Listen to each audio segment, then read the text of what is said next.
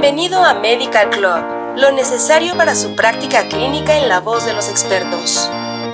Material de uso exclusivo para profesionales de la salud en México. Al reproducir este podcast está confirmando que es un profesional de la salud.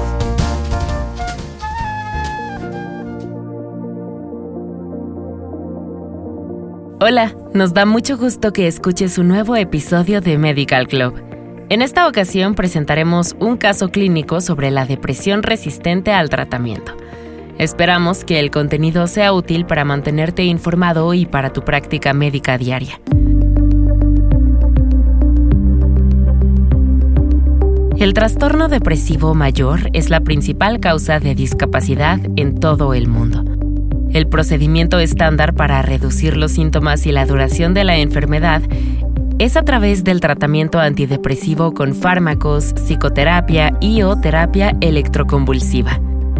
Generalmente la remisión espontánea de los episodios depresivos ocurre después de meses o años, pero un número considerable de pacientes no experimenta una reducción de los síntomas tras varios meses y numerosos intentos de tratamiento.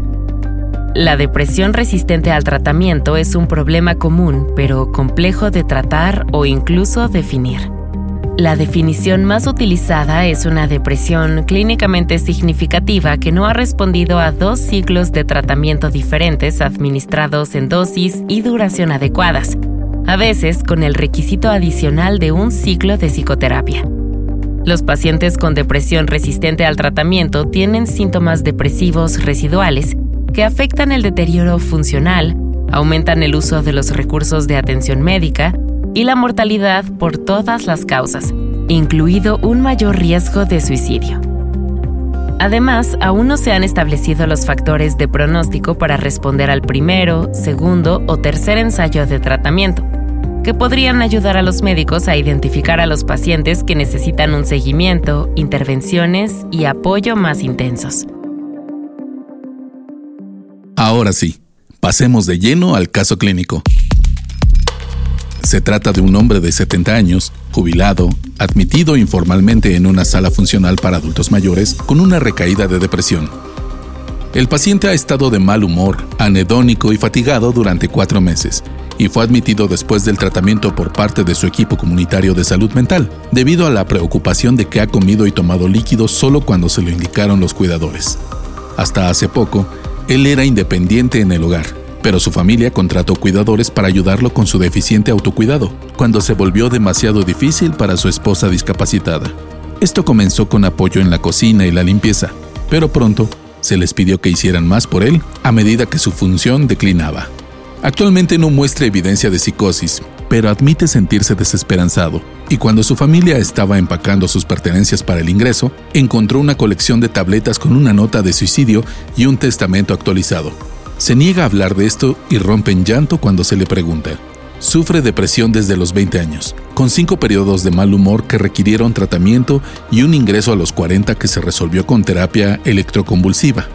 Los otros episodios respondieron inicialmente a antidepresivos.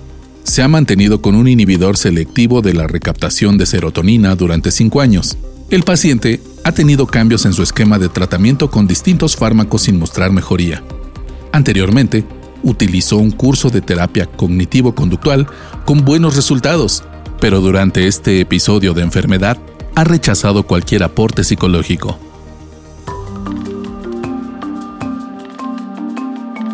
El ensayo STAR-D, que es el estudio de alternativas de tratamiento secuenciado para aliviar la depresión, estima que aproximadamente el 35% de las personas con depresión son resistentes al tratamiento.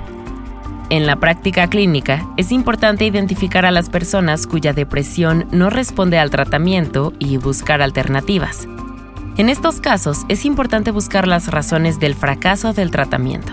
Algunas de las más frecuentes a considerar son factores de tratamiento, como dosis o duración inadecuadas o falta de acompañamiento con psicoterapia.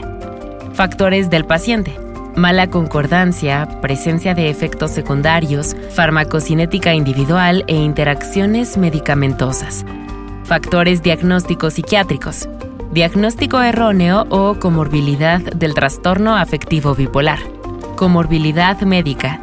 Hipotiroidismo, enfermedad de Cushing, enfermedad de Parkinson, infección por VIH, apnea del sueño y dolor, entre otras.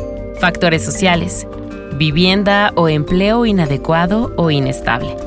La investigación de estas posibles causas comienza con un historial clínico completo, que incluye detalles sociales y del desarrollo y antecedentes colaterales, pero también puede requerir investigaciones como análisis de sangre o neuroimagen. Aunque algunas pruebas son de rutina y deben realizarse en la mayoría de los pacientes, otras solo serán necesarias en determinadas condiciones. El uso de escalas de evaluación clínica secuencial también puede ser de gran valor para ayudar a controlar cualquier respuesta al tratamiento. Las decisiones se pueden tomar más fácilmente con una comprensión rápida de la literatura actual y orientación clínica, combinada con la discusión con colegas médicos y del equipo multidisciplinario.